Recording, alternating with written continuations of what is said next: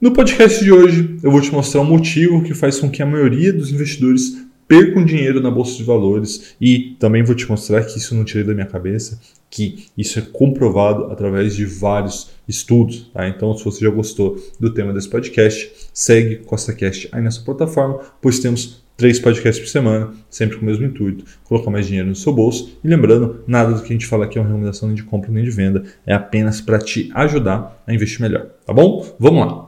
Como que funciona o ciclo de emoções? Né? E o ciclo de emoções está diretamente alinhado aí com o efeito manada que eu acabei de dizer para você. Tá? Isso pode ser visto em todos os mercados né? e não está acontecendo nada diferente agora no mercado financeiro do que já não aconteceu no passado. Basicamente, é, tudo começa ali numa onda de otimismo, né, que acaba virando uma excitação, né, então lembre-se, né, daquela história, ah, o Brasil vai voar, a economia está voando, o Brasil está é, tá controlando os gastos, a gente estava falando muito sobre isso em 2019, né, e aí o Brasil vai voando, e todo mundo comprando ações, comprando tudo, e enfim, tudo indo muito bem, né, então havia um otimismo, uma excitação, uma emoção, né? Ou seja, todo mundo estava vendo o fulano ganhar dinheiro, o ciclano ganhar dinheiro, então eu também quero ganhar dinheiro, né? Então esse ciclo é muito caracterizado, né? E também muito presente em criptomoeda, né? Você vê o seu vizinho, né? Ganhando 10 mil reais, 20 mil reais, 50 mil reais, você fala, não, cara, se até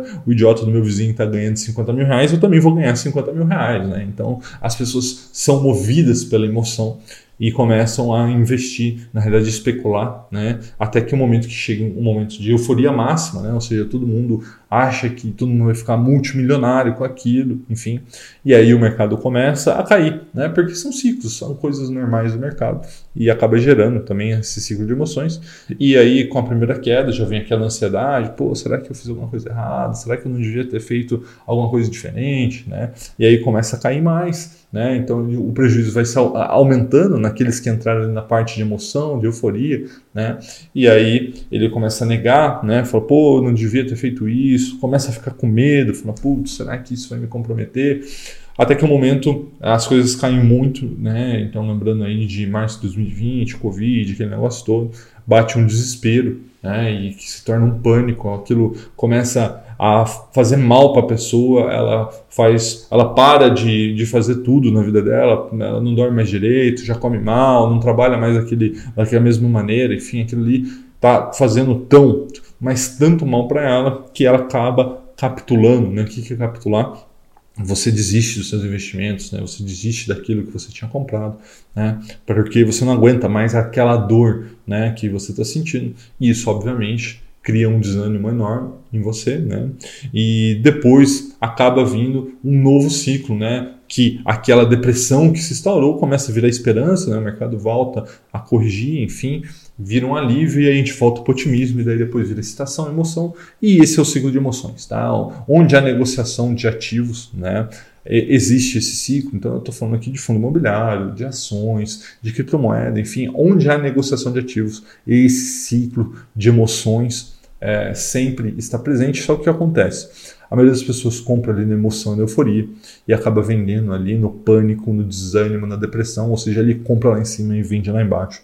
Isso faz com que ele perca muito dinheiro. E aí você pode falar, Rafael, mas não é possível, eu não acredito nisso, né? Então eu não quero que você acredite em, só em mim, né? Quero que você acredite nos estudos que eu vou te apresentar agora. O primeiro estudo aqui é um estudo do retorno dos investidores americanos, né? Por que americanos, Rafael? Porque a gente não tem estudo desse nível aqui no Brasil, então a gente traz os estudos que a gente tem, mas o americano médio não é diferente do brasileiro médio, tá? Então esse estudo mostra que o retorno né, dos investidores entre 94 e 2013, ou seja, 20 anos, por classe de ativo. Tá? Então veja que nesses anos, né, nessa janela de tempo, é, o melhor ativo foi o US Stocks, ou seja, ações americanas, renderam ali 9,2% em média ao ano. Tá? O próximo é oil, petróleo, 8,4% ao ano. Ouro, gold, 6,6% ao ano. Bonds, né? O que é bonds, Rafael? Renda fixa americana, né? 5,7%. International Stocks, né? O que é isso? São ações é, fora dos Estados Unidos, né? renderam 5,7%. Homes, né? Que na realidade é real estate, ou seja, imóveis, 3,1%. É, a inflação americana foi 2,3% e o investidor médio, né? Average investor, está ali com 2,5%. E aí eu te pergunto, como que esse cara conseguiu ter 2,5%? Porque todos os ativos, todos os ativos, US Stock, petróleo, ouro, bonds, é, imóveis, tudo performou acima do cara como que esse cara, o investidor médio americano, conseguiu perder de todas as classes de ativo? E a resposta está no ciclo de emoções, né? Ele vê as ações subindo, ele compra ações. A hora que as ações começam a cair, ele vende com prejuízo e vai comprar ouro, daí vai comprar renda fixa. Enfim, ele sempre está de pé trocado, ele sempre compra o que não devia comprar e sempre vende o que não devia vender.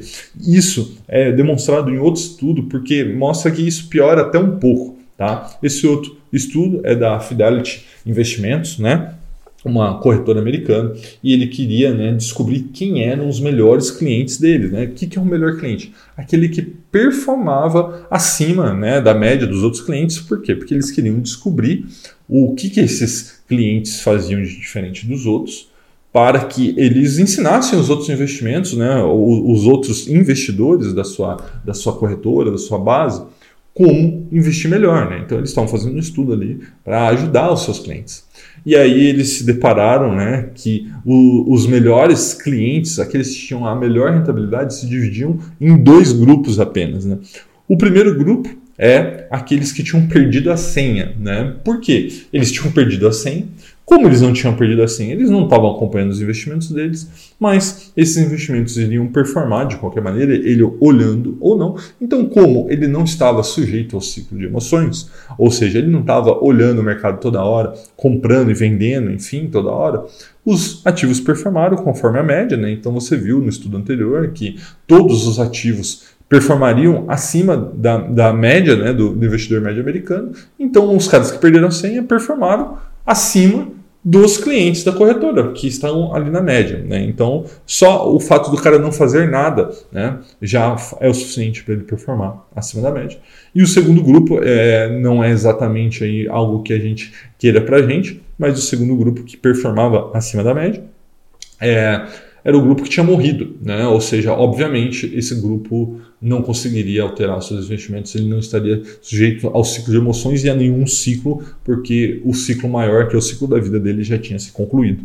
Então, é, o fato do cara ter morrido fez com que ele se tornasse o melhor investidor, feito com que ele saísse da manada. Tá? Então, eu estou fazendo esse vídeo porque eu não quero que você se torne um melhor investidor é, porque você esqueceu a senha ou pior, porque você tenha morrido. Eu quero que você se torne um melhor investidor para que você tenha uma aposentadoria tranquila, para que um dia você possa viver de renda. Tá? Então você pode perguntar assim, Rafael, mas tá bom, já entendi, quero deixar de ser manada. O que, que eu faço? Então, tudo bem. Primeira coisa, como sair da manada?